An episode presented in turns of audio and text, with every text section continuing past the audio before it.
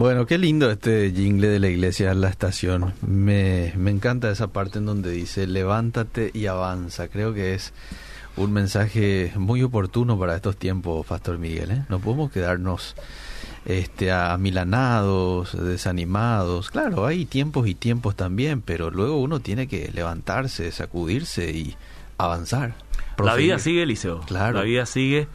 Si mi voz sale un poco tapado es por el tapabocas. Mm. Nos ponemos por seguridad. Claro, por respeto también a, que, aquellos que usan sí, así en todo lugar.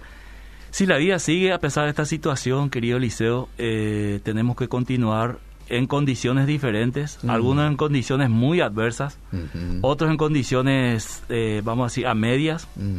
y otros que a quienes la vida le ha sonreído seguramente por muchas razones, eh, de la mejor manera, diríamos, en cuanto a la economía. Pongo un ejemplo, senadores y diputados, por ejemplo, ¿verdad? que tienen un salario bastante admirable mm. y no han sufrido demasiado en ese sentido. Pero el resto para abajo yo creo que estamos remando el liceo. Cierto. Eh, los que vivimos la obra la remamos por la fe. Hmm. Así que esto es una realidad que no se puede este, soslayar en este tema. Y bueno, hay que continuar confiando que va a ir mejorando, hmm. que es lo que creemos en nuestra oración todos los días. Así es, confiamos en Dios y no olvidándonos de hacer nuestra parte también, ¿verdad? Siempre venimos este, generando un poco de conciencia desde aquí a que, bueno, podamos obedecer a las normas establecidas por nuestras autoridades sanitarias, todo lo que tiene que ver con el tapabocas, con el la distanciamiento, el distanciamiento social, el lavado de manos y todo, porque eso es lo que nos corresponde también como cristianos. Y luego confiar en Dios, claro, pero hacer lo que tenemos que hacer. Eliseo, yo quiero hacer algo que yo espero de nuestras autoridades. Mm. Eh, del 100% o por lo menos el 90% de los que están en la prensa. Sí. Yo que voy a, esto que voy a hacer yo espero de ellos como ciudadanos. Ah. Eh, a la par que anunciamos eh, lo terrible que es el COVID y toda la situación que, que, está pasando en nuestro país y que las camas de la terapia ya están eh, 90% ocupadas, hay que también darle la vuelta a la moneda para mirar el otro lado. Ah. Que siempre cuando escuchamos una noticia eh, buena nos produce esperanza y nos produce fortaleza también. Entonces, hoy estaba escuchando y me alegró mucho. Eh, que el 20% de las camas ocupadas, según un canal de televisión acá de nuestro país, ah eh, 20% ocupan eh, enfermos por COVID. Ah. El 70% es por otras razones, otras enfermedades. Entonces, eso también es una buena noticia, porque da la impresión que el 90% está saturado por COVID y no es así. Muy bien. Hay que también darle destaque a la gente que se recupera del virus, que son un porcentaje altísimo en comparación con los que están en terapia intensiva y en comparación con las muertes hasta aquí, el porcentaje recuperado es mucho mayor. Entonces, estas son noticias positivas que nos alienta, mm. nos, nos inyecta un poco de esperanza también en seguir batallando y no nos mete miedo, ¿verdad? Que es algo que, que, vamos a decir, paraliza a mucha gente, deprime a algunos, según la ciencia baja la, las defensas de algunos. Entonces hay que dar buenas noticias también. Esto es una buena noticia. y que, por sobre todas las cosas, la cifra de muerte en comparación con la cantidad de infectados es mínima, es menos que otras enfermedades. Eh, a esta altura del año pasado había más muertos, ¿verdad? Eh, también me gustaría que pasen la cantidad de muertos por otras circunstancias, accidentes, no solamente todo el día decirnos eh, cuántos murieron por COVID, ¿verdad? Ah. Nos gustaría también saber cuántos murieron de cáncer, ¿cierto? ¿Verdad? Eh, entonces, yo quiero mirar la situación así y, quiero que la audiencia lo mire de esa manera. No lo ah. mire de los ojos del terror ni el sensacionalismo, sino de la realidad. Y hoy escuché a nuestro eh, ministro Sequera, el doctor Sequera, decir que este virus ya vino para quedarse, algo que sabíamos. Bueno, si vino para quedarse, entonces hay que convivir ya con este virus cada año, según ah. él, ¿verdad? Eh, eso quiere decir que probablemente se quede y el próximo año, según la, lo que él expecta, vamos a decir, los contagios van a ser mínimos mm. eh, y la mayoría de la población va a superar rápidamente como pasó con la influenza. Mm. Así que son buenas noticias en medio de todo el liceo. Qué bueno, qué oportuno esas buenas noticias. Hay que, hay que también de tanto en tanto comentarlo eso. Hoy yo hablaba con una persona y me decía, Eliseo, yo este, hablo así y cuento tal cual eh, son las cosas, porque a veces hay que asustarle un poco a la población, me decía esta persona, para que se despierte un poco. Y lastimosamente esa es parte de una realidad también, ¿verdad? Pero creo que no hay que utilizar al miedo como una herramienta para que la gente tome conciencia. Ya somos grandes. Tenemos que tomar conciencia con el, simple hecho de hablar y de, y, de demostrar y, de ver un poco toda la, situación con objetividad, pero no precisamente utilizar la herramienta del miedo. Pues así como vos decías, baja el sistema inmunológico. Y hay que tener en cuenta que según la OMS nosotros estamos en el cuarto o quinto lugar de países eh, con depresión, ¿verdad? y fíjate vos cómo esto toma a una persona que ya está en depresión. Todos los días noticias de... Ahora, por ejemplo, el titular es de que una persona muere por día, por hora, ¿verdad? por hora, por COVID. Entonces, eso, para mí son sensacionalismo, Liceo, eh. porque este, no hace falta decir que una persona muere cada hora, mm. ¿verdad? Eh, también hay que decir entonces que una persona se suicida. Por ejemplo. Por hora también, ¿verdad? Eh, que hay accidentes de moto, creo que eh, tres accidentes por día, algo así. Entonces, si vamos, a, si vamos a la información, demos la información completa. Porque si no, yo puedo pensar ah. que se está, eh, está siendo selectivo en cuanto a la información y me quiere transmitir miedo. ¿verdad? Y yo creo que la manipulación, querido Liceo, que no es nuestro tema hoy, pero la manipulación es una de las armas más asquerosas que el ser humano puede usar. Ah. Manipular al otro, ¿verdad? Ah. Con objetivos. O sea, yo te, te doy una información porque detrás de esa información yo tengo un objetivo contigo, mm. ¿verdad? Y yo creo que en este momento eh, la ciudadanía espera eh, claridad en las informaciones mm. y también aliento en medio de la crisis. Si ya está Sohuel, Liceo, eh, no puedes hacer nada porque está todo cerrado. y encima otra vez te dicen, ya que, ¿verdad? Ah. Está bien cuidarnos, está bien protegernos, yo no estoy en contra de eso y lo estamos haciendo, creo. Pero aparte de eso, otra vez, eh, infundirte más miedo de lo que da.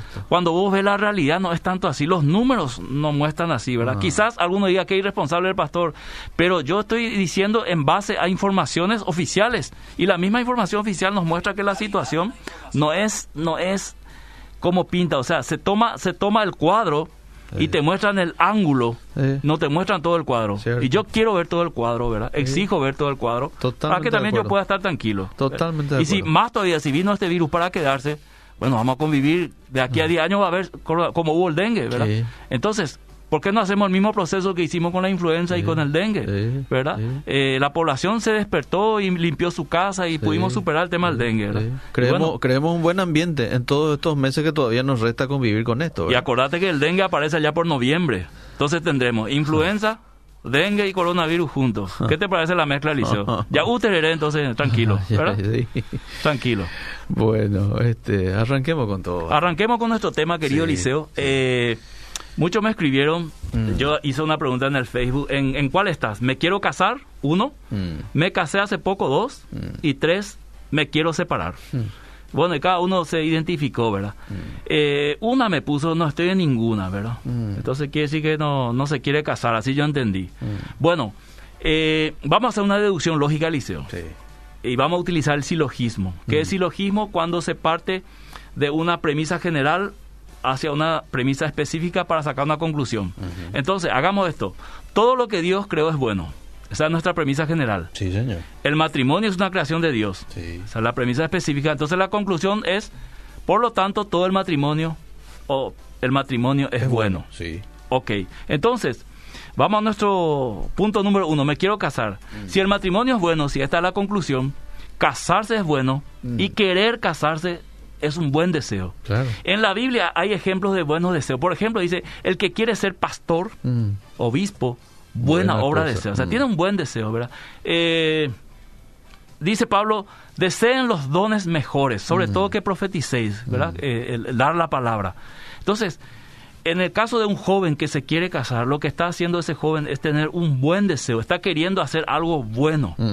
No hay que desanimarle, al contrario, hay que animarle, ayudarle y prepararle para que ese deseo bueno se tenga, eh, tenga un final feliz en este sentido. Entonces, si todo es bueno, si casarse es bueno, si querer casarse es bueno, entonces el camino que lleva a esa cosa buena también debería ser bueno. Ah. Yo no puedo llegar a algo bueno por un camino malo, mm. porque todo es una regla de sabiduría dentro de la Biblia, un camino de sabiduría. Entonces, el camino básico para los que se quieren casar, en primer lugar, tiene que responder a esta pregunta. ¿por qué me quiero casar? Mm. Y ahí tengo una música tipo chiste que dice, da sufrirse de año. Mm. Le dice el muchacho a la chica, da sufrirse de año, ñamenda ya sufrió ñondive. o sea, eh, ¿por qué te querés casar? Mm. Y puede haber varias respuestas, Eliseo, pero una respuesta, vamos a decir, equivalente a lo que estamos diciendo al fundamento de que el matrimonio es bueno y querer casarse es bueno, el camino tiene que ser bueno. Entonces, si la pregunta es ¿por qué te querés casar? Una respuesta, vamos a decir, objetiva sería quiero vivir el proyecto de vida familiar que Dios instituyó. Mm. O sea, quiero, quiero vivir en ese proyecto. Ahora estoy en, un, en, un, en una vida, en un área donde soy soltero, mm. pero quiero casarme para pasar al, a la otra etapa, mm. que es vivir en familia, porque esto es una institución de Dios y yo quiero vivir en eso. Yo creo que eso es digno para cualquier joven. Entonces, hay que ponerse de acuerdo con el novio o la novia antes de casarse en cuestiones fundamentales para poder llegar bien al matrimonio. Porque, ¿qué pasa, Liceo, cuando vos te pones de novio? A muchas cosas, como su nombre lo dice novio, ya no ves.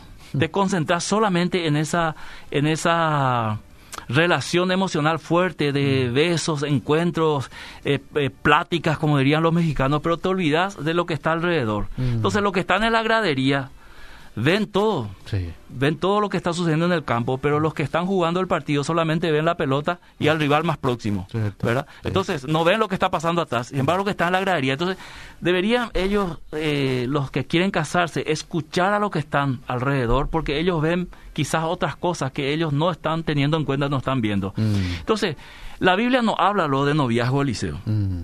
pero eso no significa que esa relación no exista y que si existe le demos una, un ropaje bíblico con fundamentos y principios que la Biblia da. Por ejemplo, dice Amós 3.3, andarán dos juntos si no estuvieran de acuerdo. Mm. Entonces, el momento del noviazgo es una buena oportunidad para ponerse de acuerdo en ciertas cosas. Mm. Y la Biblia menciona ciertos principios. Por ejemplo, la Biblia recomienda no unirse en yugo desigual, por ejemplo. Mm. Es, es una recomendación bíblica.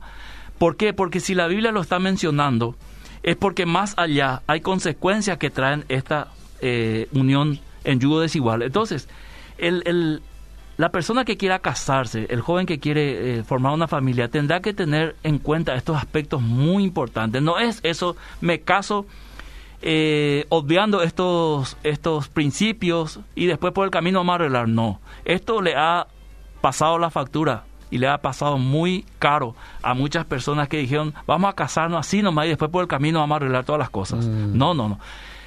El noviazgo es el tiempo para arreglar las cosas, para poder tener un matrimonio fructífero y para que nada te impida desarrollarte eh, como, como familia y desarrollar todo tu potencial emocional, eh, Eliseo, ese es el momento del noviazgo. Por eso el noviazgo es muy importante, hay que darle más importancia al noviazgo. Los muchachos se enamoran por Facebook le conoce un martes por mensaje, ¿verdad? Le manda su foto todo, todo filtrado, ella también, ¿verdad? Se enamoran, sábado se encuentran en la iglesia, ¿verdad? Ya establece el noviazgo y el fin de mes ya le avisa al pastor, a los padres y ya, ya está, mm. ¿verdad? Y se casan y después hay un montón de problemas y el índice de separación de matrimonios cristianos es muy alto, Liceo, para los que mm. nosotros proclamamos. ¿Verdad? Si nosotros, lo que proclamamos la familia, eh, apostamos por el matrimonio como una institución que Dios creó, nosotros, nuestro índice de separación y divorcio es muy alto, entonces algo no se está haciendo bien. Y a mi modo de ver, humildemente, no se está haciendo bien eh, dentro del noviazgo. Entonces, eh, misma fe, misma como visión de vida, hacer un plano de vida juntos, comprometerse poniendo los primeros fundamentos, que es Dios, dentro del noviazgo. Entonces, eh, la Biblia menciona principios, por ejemplo, dentro del noviazgo de guardarse en pureza. Primera Corintios 6, 18 dice, huir de la fornicación, cualquier otro pecado que el hombre cometa está fuera del cuerpo, más el que fornica contra su propio cuerpo peca. Entonces, el periodo de noviazgo es un periodo donde no tiene que haber infidelidad. No es que vos estás de novio o de novia y a la par macaneas con dos, tres muchachos o dos, tres chicas. Mm. Total, todavía no me casé. No, mm. ese, ese pensamiento, justamente, querido liceo y audiencia, es lo que después te pasa la factura dentro del matrimonio, ¿verdad? Porque al pasar al estado de matrimonio, muchos dicen, no, va a cambiar cuando se case. No, no mm. va a cambiar nada. Si no tuvo la suficiente madurez mm. para cambiar en el noviazgo, no lo va a hacer en el matrimonio, ¿verdad? Por muchos factores que después voy a mencionar. Entonces, el periodo de noviazgo es un periodo donde no tiene que haber fidelidad, sino tiene que comenzar la lealtad para que esa lealtad y esa fidelidad se traslade al campo matrimonial. Entonces, no entra ese concepto cultural que después de casarse va a sentar cabeza. Mm. En guaraní sería omendareña caguaputa, mm. ¿verdad? no entra ese. ¿Por qué? Porque no te da la garantía que dentro del matrimonio esa persona va a cambiar. ¿Quién conoce el corazón del hombre? Como una novia va a tener la garantía? No, él cuando se case este va a sentar cabeza. Mm. No hay ninguna garantía.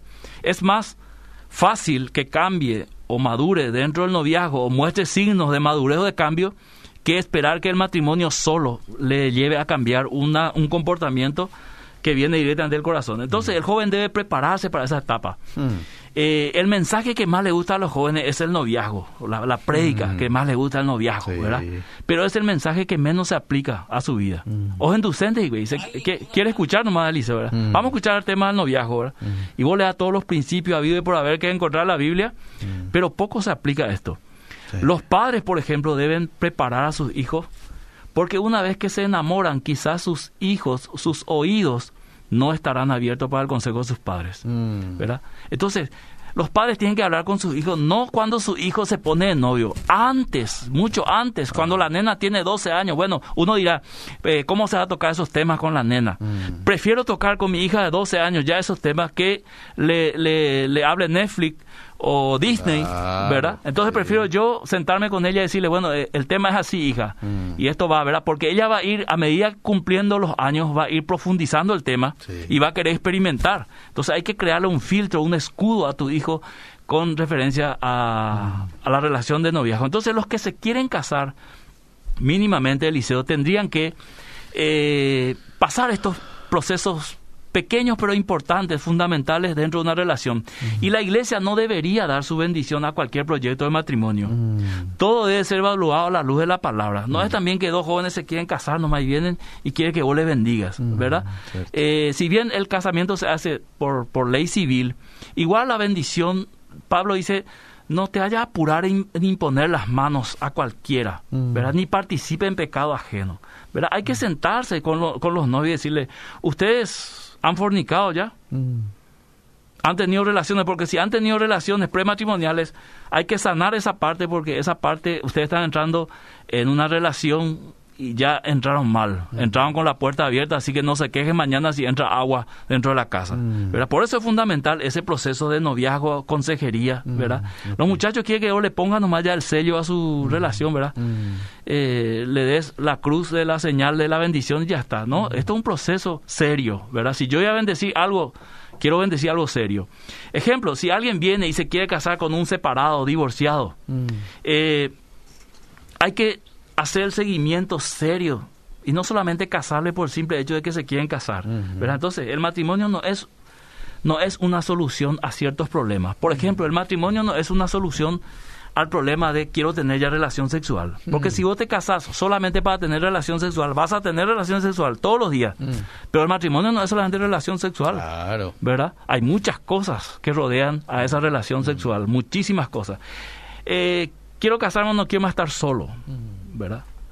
Eh, decirle a un casado hoy si es mejor estar solo o casado, ¿verdad? El que tiene problemas te va a decir mejor solo que mal acompañado. Mm. El que está felizmente casado te va a decir lo mejor que me ha pasado en la vida. Mm. Entonces, cuidado con qué campana escuchar. Por ahí tener la mala suerte de escuchar a la primera campana, mm. fuiste ya. Entonces, eh, no hay que la iglesia no tiene que bendecir tan fácilmente ciertas relaciones, sino hacerlo un proceso, porque si la relación es seria, si va por los fundamentos de la palabra de Dios y hay buenas intenciones, está abierto el liceo, mm, ¿verdad? Mm. Se deja ver, es transparente. Mm. Entonces es un proyecto de vida que requiere de elementos indispensables para que funcione correctamente y esos elementos ya se tienen que dar en el momento del noviazgo. Entonces cuando vos te querés casar, eh, si te querés casar, vas a buscar hacer estos, eh, pasar estos principios por tu vida o fundamentar tu relación en base a estos principios. Si realmente te querés casar y querés tener un matrimonio, vamos a decir, exitoso. Ahora bien, el segundo punto, Eliseo, me casé recién. Mm. Ya se casaron, Yo estimo, Liceo, sin, sin que sea una regla, mm. que de uno a tres años los recién casados, pero disfrutan a full, mm. ¿verdad? Comemos de un solo plato, eh, comemos la pizza en la cama, como hacía yo cuando me casé recién, y tiramos la, la, la, caja debajo de la cama, no importa, mañana limpiamos, ¿verdad? Eh, echaste la echaste el salero en la comida un besito mi amor no pasó nada tiramos la comida le damos al perro compramos pizza verdad de uno a tres años más o menos esto verdad no lavaste la camisa no importa llevo sucio. No sabes planchar no importa verdad eh, entonces es muy bueno el paso que han hecho al casarse mm. están de luna de miel experimentando los fundamentos de esta relación mm. están para poner pecho a toda tormenta y defender este amor a toda costa. Mm. Y eso es un buen punto, Eliseo, cuando alguien se casa recién.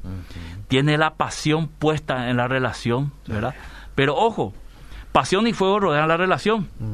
Es un buen momento para poner los pies sobre la tierra y mirar otras cosas que son parte de la vida matrimonial. No es solamente ese momento de estar besándose. Mm y cada rato ir a la cama para tener relaciones sexuales, ¿verdad? Hay otras cosas que se tienen que construir a la par del tiempo que te da. Ejemplo, vos tenés un año de casado, en un año, en ese un año, antes que vengan los problemas grandes, poner ya ciertos fundamentos para que cuando vengan esos problemas te encuentres sólido en tu relación, ¿verdad? Ya hay que eh, poner en orden el tema del dinero, el tema de la familia, va a venir mamá a dormir con nosotros y mamá quiere dormir en el medio porque yo soy su hija preferida.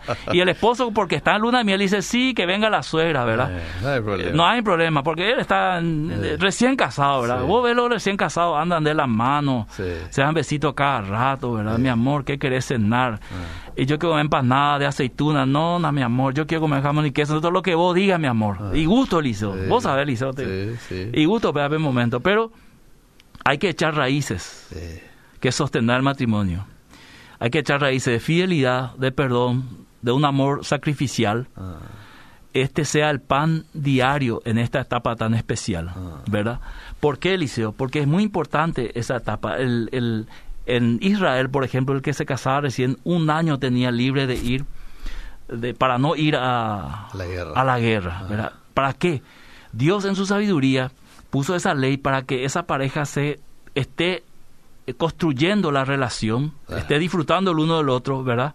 Para cuando llegue el momento, para él tenga que ir a la guerra, ella pueda saber que eso es parte de la función de su esposo, ¿verdad? Como soldado, como... Entonces, esos primeros años son para poner fundamentos fuertes, Eliseo. Mm. Eh, seguir con la pasión, pero también ver otras formas y no solamente ver la parte sexual. Mm. Ver que habrá momentos en que no se va a poder tener relación sexual, que vendrán los hijos, que si es una cesárea, el tipo tiene que esperar eh, dos meses para no tener relación. Está en condiciones eh, de aguantar eso, ¿verdad?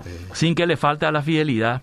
Eh, buscar otras actividades que puedan llenar también esa pasión, no solamente la parte sexual, viajes, actividades juntos, mirar el futuro con optimismo y fe, darle lugar suficiente a Dios, mm. construir sobre esa roca para cuando venga el tiempo de las tormentas. Entonces, esos primeros años de casado son muy especiales, Eliseo, para entender que esa parte ojalá dure toda la vida, pero la vida te muestra que esa parte es muy linda, muy especial, mm. pero vendrán otros momentos que no van a ser tan dulces, que van a ser agrios, y que le encuentre a la pareja tan motivada, tan unida como en ese momento, ¿verdad? Ahora viene la tercera parte del liceo, me quiero separar.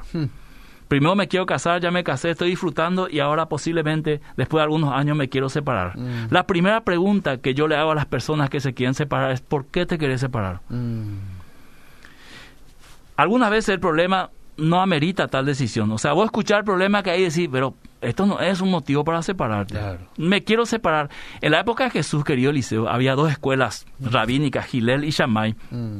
Y el uno permitía el divorcio por cualquier cosa, por quemar la comida, porque no sabe hacer la, con la plancha la, la raya del, del, pantalón de la camisa, entonces motivo de divorcio. Mm. El otro era más ortodoxo y solamente permitía por inmoralidades sexuales, ¿verdad?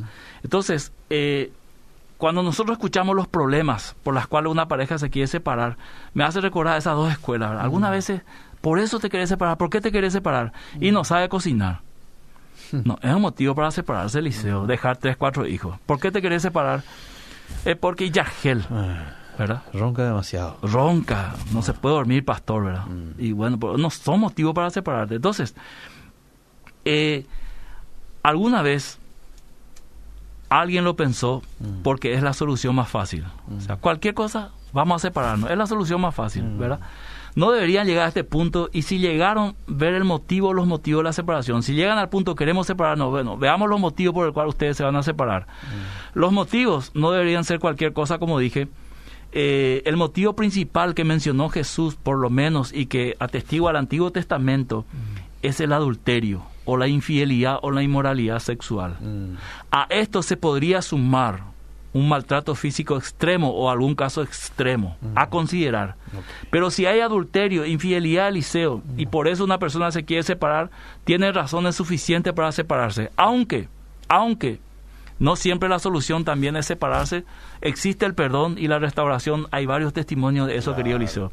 Nunca hay que tomar una decisión sin haber agotado los recursos en el matrimonio y sin otorgar perdón cuantas veces sea necesaria, mm, ¿verdad? Mm. La separación no es el camino a la victoria. Mm. Hay que pensar en los hijos.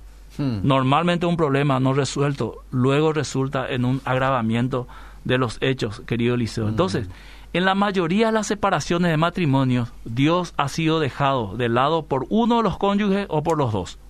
Mm. No es imposible restaurar un matrimonio, querido Eliseo, un matrimonio roto no es imposible restaurar, pero debe haber predisposición y, sometimiento a los consejos. De otra manera es una pérdida de tiempo. Si vos te sentás con un matrimonio que no tiene las ganas de hacer lo que, lo que vos le estás aconsejando para restaurar, perdés tu tiempo. Lo puedo decir por experiencia. Entonces, la separación, querido Eliseo, ocurre muchas veces antes de que la pareja se distancie. Es mm. decir, ocurre ya una separación del corazón. Mm. Por eso Jesús apuntó al, también al adulterio del corazón. Mm. Muchas veces la pareja ya hace rato se separó, viven juntos, duermen juntos, pero hace rato se separaron, ¿verdad? Ya no hay cariño, ya no hay mimo, ya no hay respeto, ya no hay consideración, emocionalmente están separados. Es ahí donde hay que buscar ayuda porque estamos frágiles ante los ataques del enemigo. Tenemos una visión ya distorsionada del cónyuge. Todo lo que hace me parece malo, ¿verdad? Ningún problema del matrimonio se soluciona solo. Y ningún problema pasa en el matrimonio sin dejar huellas terribles. Entonces, cuando ciertas cosas se están dando en la pareja, como por ejemplo, ya no me presta atención, comienza a comportarse raro, las cosas que no hacía antes comienza a hacer ahora y las cosas que ahora, eh, eh, antes hacía no lo hace más ahora, te tiene que llamar seriamente la atención y es para sentarse y dialogar, querido Liceo. Wow, interesante lo desarrollado hasta aquí. Te leo algunos mensajitos. Eh, me estoy separando. Es una lástima. Ojalá puedan tocar. ¿Por qué se separan una pareja, o sea, un matrimonio? Excelente el programa, dice esta oyente. ¿Qué me dice? Siempre quise formar pareja, pero por problemas de salud no se da. Eh, te leo el siguiente mensaje, bendiciones. ¿Cómo, ¿Cómo, de qué manera uno puede hablar con su hijo del tema noviazgo? Tengo un hijo de 13 años. Tiene que hablar de acuerdo a la mentalidad que tiene un chico de 13 años, mm. no ir directamente a lo puntual, crudo, ¿verdad? Sino ir preparándole hasta esa conversación tipo novela, Liceo. Dejarle con la parte más interesante para tocar al otro día. Hay que decirle que, eh, que, es un sentimiento natural, normal, que tiene su forma de desarrollarse, que fuera de esa forma está mal, ¿verdad? Que no es algo oculto ni secreto que solamente él y la chica tienen que saber, sino tiene que ser una, una buena noticia para que todos compartan, los padres en primer lugar, porque la mayoría de los chicos cuando se ponen de novios le ocultan a sus padres. Sí. Craso error, ¿verdad? Mm. Casi poco le viene a decir a una nena a su mamá, mamá, estoy enamorada de fulano acá enfrente, ¿verdad? Mm. No, le oculta, ¿verdad? Y eso es, cuando hay algo oculto, Liceo, es porque nada bueno hay detrás. Cierto. ¿Será que pueden responder un poco a esta pregunta? Dice, ¿cómo se interpreta Mateo 5:32? ¿Puede un cristiano casarse con alguien divorciado, divorciada? Ya hablamos de ese tema dos veces, ¿no? De Puede buscar el. Para no alargar esto, puede buscar el. El, podcast. Sí, divorcio y recasamiento se llama. Van a, a www.obedira.com. Para, para, para no dejarle sin respuesta o no darle una respuesta tan, tan cruda, así, tan corta Este depende de la situación, mm. depende mucho de la situación. Y esas situaciones tienen que bajarse al plano pastoral para que sea juzgado, ah. ¿verdad? No es que todos los divorciados se pueden volver a casar, ¿verdad? Y tampoco es cierto que ningún divorciado se puede volver a casar, ¿verdad? El otro día alguien me preguntó, pastor, y te voy a trasladar un poco la pregunta. Me dijo que tenía un inconveniente con tema de papeleo. Eh, la persona que me hacía la pregunta es una viuda. Sí. Y tenía un problema de papeleo, no sé si con el hombre o ella. Eh, lo que sí que ahora mismo no podía casarse en lo civil. En lo civil. Y me preguntaba ella, ¿no puedo casarme en lo religioso y que esto ya me valga ante Dios? Y después, cuando se puede, entonces me regularizo. Eh, yo le respondería que no. Porque nosotros los pastores lo que hacemos es bendecir la unión legal de dos personas. Okay, Entonces, eh, para que ella pueda eh, cumplir exactamente con lo que requiere el matrimonio a nivel país, debería de también y eh, recibir la bendición después. Ok, muy bien. Bueno, están muy, muy lindos los temas. Dice ¿Cómo tratar a mi hija de 18 años para un noviazgo donde el muchacho no conoce a Dios y que sirve ella a la iglesia? Me preocupa. Uh, ese es un tema complicado, y se va a tener que trabajar y apelar a la conciencia de su hija, ¿verdad? Porque está empezando mal, ¿verdad? Muchos muchachos, Eliseo, voy a mentir si digo todos, ¿verdad? Pero mm. casi quiero mentirlo para decir todos. Mm casi todos los muchachos que conocen chicas cristianas, ñembo convertí, ¿verdad? Mm. Ñembo, ¿verdad? Cuando el interés es grande, Eliseo, este, muchas cosas, especialmente los hombres, están dispuestos a hacer. Cuando están enamorados, ¿verdad? Entonces, vamos a la iglesia, ¿qué problema es la iglesia? Tenés que cantar, canta. Tenés que pararte, se para. Tenés que ah. orar, ora. Ah. Tenés que leer la Biblia, lee, ¿verdad? Pero hay una conversión real. Ah. El Espíritu Santo le, le, le regeneró pasó de muerte a vida. ¿Hay frutos eh, de una evidencia de conversión del poder del Espíritu Santo en su vida? No sé. Mm. Pero esto de ir a la iglesia a cantar y orar, sí, cualquiera puede hacer, mm. Hasta el diablo lo hace. Qué rápido son los muchachos solteros acá, que me conozca a mí, ya dice uno acá. Qué bárbaro. Sí, ¿eh? y también una buena opción, ¿verdad? bueno, voy con el siguiente mensaje. Yo soy divorciado, tengo tres hijos, estoy muy enamorado hoy tengo una vida con Cristo, con mi pareja queremos casarnos, pero ella no le quiere a mis hijos. Uy. No te cases entonces. Consejos, por favor. No te cases. Y sí, porque los hijos ya son parte de usted. ¿Cómo, ¿Cómo te va a querer a vos y no va a querer a tus hijos? Va, es de eh, ¿qué? ¿Qué onda, vio? Así como hablan los, hablan los adolescentes, ¿verdad?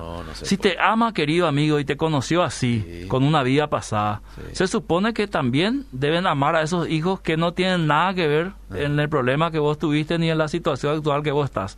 Entonces, de entrada, ya pone los tapones altos.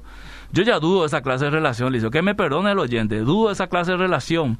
Porque este era el momento en que ella le tenía que mostrar verdadero amor. Sí, ¿verdad? ¿cómo, ¿cómo te vas a sentir que tus tres hijos quieran venir a verte? Y tu pareja dice, no, no quiero que entren acá los tres. ¿Y qué vas a hacer? Le vas a salir en el portón y le vas a decir, váyanse otra vez en casa porque... Y pire vaina a la vieja. No, por favor, por favor. Pensarlo seriamente. Eh, poner freno de mano y en la bajada poner freno de mano y meditar un poco antes de tomar la decisión. Bueno, te leo dos mensajes más y seguimos. Yo amo a mi familia, no tenemos problemas, pero por motivos de trabajo estamos apartados ya que hay crisis y no puedo acarrear con los gastos de vida en la capital. Ellos están en el interior y yo estoy por acá. La pregunta es, ¿eso está bien? ¿Él está trabajando en el interior? Él está trabajando aquí. Y, acá en Y la familia está en el interior. Sí, no les puede traer. Y no les puede traer y ahora por la crisis está ella, la persona aquí, ¿verdad? Trabajando. Pero él podría viajar. Sí, puede viajar. Los fines de semana. Yo te aconsejo seriamente, mi querido amigo, que te acerques a tu familia. Ah. Vea la forma de, si no cambiar de trabajo, ver la forma de traerle, o por lo menos hablar bien con tu esposa y viajar, aunque te cueste eso, tiempo y dinero, viajar cada fin de semana para verle a tu esposa, estar con ella, estar con tus hijos, eso te va a hacer muy bien. Mientras que la separación momentánea a ellos le está haciendo muy mal.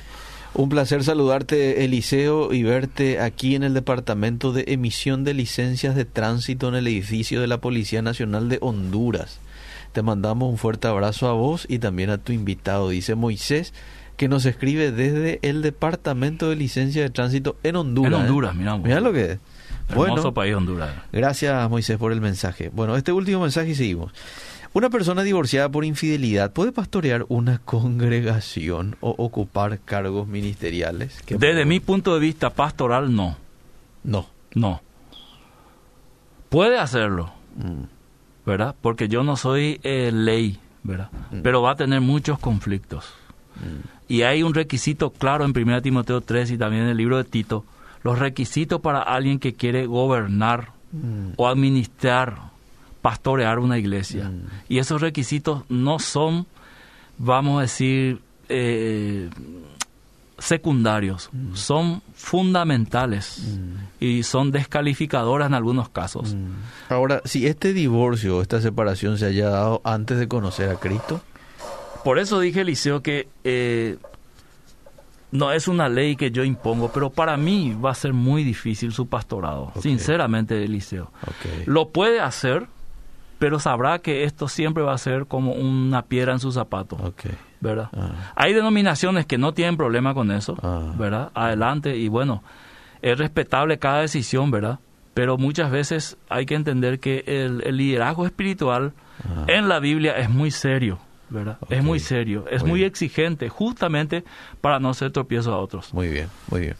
Bueno, seguimos. Eliseo, yo eh, quiero darle más eh, lugar a la audiencia porque ya desarrollé más o menos los tres puntos claves ah, bueno. para responder a, a, los que caen en cualquiera de esos puntos. ¿verdad? Bueno, bueno, voy con más mensajes con mucho gusto porque hay bastante. Soy viudo hace dos años, en junio.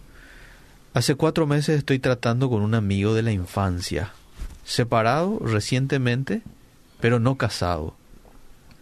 El espíritu me quebranta que él tiene que intentar recuperar su familia y regularizar. Le hice ingresar en célula de mi iglesia y hace todo lo que le indico. Él sabe de Dios, aceptó a Cristo, ya fue antes de separarse a... Oye, dice la iglesia incluso, o sea, busca de Dios, pero la mujer es la que aparentemente no quiere saber nada. Yo quisiera intentar una relación con él como Dios manda, solo si podemos saber si no va a recuperar a su familia. Le está ayudando un líder actualmente. Bueno, en fin, lo que ella quiere saber es, tuvo un quebrantamiento, que este hombre vuelva a restablecer su relación con su antigua esposa, ¿verdad? Pero la señora no quiere saber nada y un poco por ahí va la pregunta. Tiene, que dejar, Eliseo, que las cosas se den naturalmente.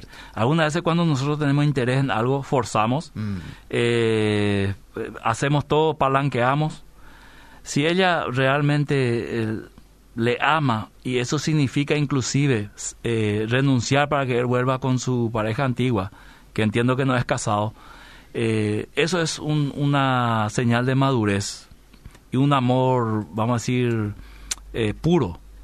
Ahora, que se dé naturalmente, si no hay posibilidad de que ellos vuelvan, porque la señora ya tiene otra pareja y todo, y, el camino está allanado, ahí yo no digo que no, Eliseo, ¿verdad? Pero por el momento tiene que hacer un paso al costado para que se dé naturalmente el, proceso. Darle tiempo al tiempo. Claro, claro. Dice, excelente está el, programa, eh, bendiciones. ¿Dónde se puede escuchar la entrevista completa ya que alcancé a escuchar solo desde la mitad? Esto queda en el Facebook de Radio Bedira, señora, señor. Y también vamos a alzar en el podcast www.obedira.com.py. Ahí usted va a podcast, vida positiva, y lo va a encontrar por la fecha y por el título también. Buenas tardes. Eh, pastor, y gusto y te escucharte, más claro agua. Eh, entonces, si fuiste infiel y te casaste nuevamente y te arrepentiste del alma y corazón, ya no podés ir a la iglesia. Sí, yo no dije no, ir a la iglesia. No, no, eso no dijiste en ningún momento. No, estaba hablando de pastorado. Te referiste a tomar una posición de Todo pecado, Eliseo. Eh, y si me pregunta el pecado de la infidelidad, Dios perdona todos los pecados. Ajá. Las consecuencias tenemos que asumir nosotros. Lo que la gente quiere es que Dios perdone los pecados y borre las consecuencias. Ah. Y eso lastimosamente no es así, ¿verdad? Porque hay un proceso natural de los hechos por una ley espiritual llamado ley de la siembra y la cosecha. Entonces, erraste, lastimaste a tu familia, te separaste, fuiste infiel, pediste perdón a Dios, Dios te perdona, Cristo murió por ese pecado. Mm. Pero las consecuencias vas a tener que asumirlas y algunas consecuencias son durísimas, mm. otras quizás sean un poco más livianas. Casados hace 15 años, nos casamos jóvenes, no disfrutamos el casamiento porque nos casamos con un bebé y ahora tengo miedo a mi futuro con él, no me veo sola sin mis hijos, no disfruto más mi matrimonio, somos una familia cristiana. ¿Y por qué no disfruta el liceo? Y esa es la pregunta que yo también le haría, ¿verdad? A ver si nos escribe de vuelta. Sí, tendría que disfrutar. Sí. sí el matrimonio es para disfrutar el liceo. Yo sé que yo sé lo que están pensando los casados ahí al otro lado de la radio. Ah. Cuando yo digo el matrimonio es para disfrutar, sí, pastor, pero vos no le conocés a mi esposa. vos no le conocés a mi esposo, ¿verdad? Pero, hermano querido, amigo querido, eh, si vos te unís a la persona que amás, mm. es porque querés disfrutar el resto de tu vida con él, con ella, ¿verdad? Problemas van a existir. Esto es lo mismo que cuando vos querés hijo. Demasiado mm. queremos hijos y viene el primero, ¿verdad? Eh, nos hallamos demasiado, después comienza a escribirnos por la pared, rayar el auto, todo, ¿verdad? Y comienza una serie de problemas naturales en el proceso del desarrollo de esa criatura, ¿verdad? Y esa parte no queremos. Queremos la criatura de brazo que no nos cree problemas, ¿verdad? Que coma todo lo que nosotros le digamos y se ponga la ropa que nosotros elegimos. Pero cuando a medida que crece y se desarrolla, nos encontramos con distintas situaciones y parece que queremos obviar eso. Mm. Ser matrimonio es igual. Vos te casás para disfrutar, hay ciertos problemas, discusiones, hay problemas familiares, algunas veces el problema no es de la pareja, es de un cuñado que entró en contramano, es de algún tío, de algún este amigo, vecino, ¿verdad? Mm. Pero la pareja no tiene que perder el enfoque de su llamado su llamado es hacer una sola carne, ¿verdad? A construir juntos un proyecto de vida. Te quiero leer este mensaje porque sé que es el caso de mucha gente, pastor. No sé qué tal le damos de tiempo. Faltan dos minutos. Bueno. Ok. Em, ya es una joven este, de 22, 23 años, dice. El papá está de acuerdo con la relación de noviazgo, pero la mamá no tiene paz. Es lo que le dicen. Tienen padres cristianos. Y todos son cristianos, ¿verdad? Los cuatro involucrados, el joven, y también la, la, la, mujer, ¿verdad? Y el papá tiene paz, pero la mujer no tiene paz. La mamá en este caso, ¿verdad? ¿Qué se puede hacer en ese caso? Bueno, en primer lugar, el matrimonio debería hablar entre ellos a solas. Mi amor, ¿por qué no tenés paz? Porque en esto deberíamos estar en un mismo espíritu, esposa y esposo. Que el esposo hable con la esposa, en este caso con la mamá, para decirle por qué no tenés paz. Ah. Cuando la, la, señora diga esto, no me gusta el muchacho, esto, esto, aquello, se evalúa eso. Ah. A lo mejor el Señor no está viendo ciertos aspectos que ella sí ve. Ah. O a lo mejor ella está exagerando en ciertas cosas que para él no es tan importante, tan fundamental, ¿verdad? Okay. ¿Por qué? Porque una vez que ellos se pongan de acuerdo, Eliseo, mm. eso va a traer tan paz al corazón de la hija. Porque lo peor que te puede pasar es que vos te enamoras de alguien y tu mamá no le quiere. Mm, cierto. Y ahí vos sufrís doblemente, ¿verdad? Porque le querés a tu mamá y le querés a tu, a tu novio. Entonces, yo diría como primer paso eso. Y en segundo lugar, una vez que tengan esa conversación y todo sobre la mesa, hablar con la hija. Ahora, ahora que tu mamá me explicó, yo también no siento paz, ¿verdad? Por esto y este motivo. O hablamos con tu mamá, hay ciertas cosas que no le gusta, pero no va a interferir en nuestra decisión de apoyarte. Eso le da mucha tranquilidad a la, a la hija especialmente. Y ni qué decir al novio, ¿verdad? Buenísimo, buenísimo. Bueno, estamos llegando al final. Opa Yima, Eliseo. Eh, Opa Te leo uno último. Dale, dale. Lastimosamente, eh, a ver, pero esto arranca de acá. Quisiera saber si es correcto. Tengo una novia y vivimos juntos dos años. Y tenemos pensado casarnos. Tenemos, yo tengo 20, ella 21. Lastimosamente ella era católica, pero cambió y ahora quiere seguir a Cristo y para eso queremos unir nuestras vidas. Ella tiene una hija que no es mío y uno que sí es mío. Eh, respuesta, por favor. Bueno, ya, ya están conviviendo juntos, ¿verdad? Ya, como diría un tío de la campaña, ya está la olla en la papa, ¿verdad? Sí. Eh, meter la mano ahora para sacar ahí cuando está hirviendo. Eh, yo le aconsejaría que se acerquen al pastor ah. y sigan todas las indicaciones que el pastor le dice. Ah. Hay dos criaturas de por medio, eso no es algo menor. Ah. ¿verdad? Eh, ya están conviviendo juntos, el tema de la fe siempre va a ser un tema a ser probado por los frutos, ¿verdad?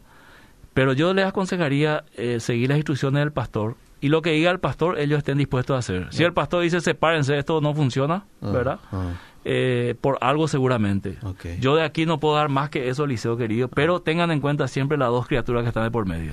Este oyente contribuye con las noticias eh, positivas que hoy por hoy también se encuentran. Dice, cero muertes en Alto Paraná en las últimas 24 horas. Vamos bien, dice. Buenísima la noticia. para despedir el Sí, señor. Como para eso. El próximo martes. Hasta el próximo martes. Nos volvemos a encontrar. Seguimos.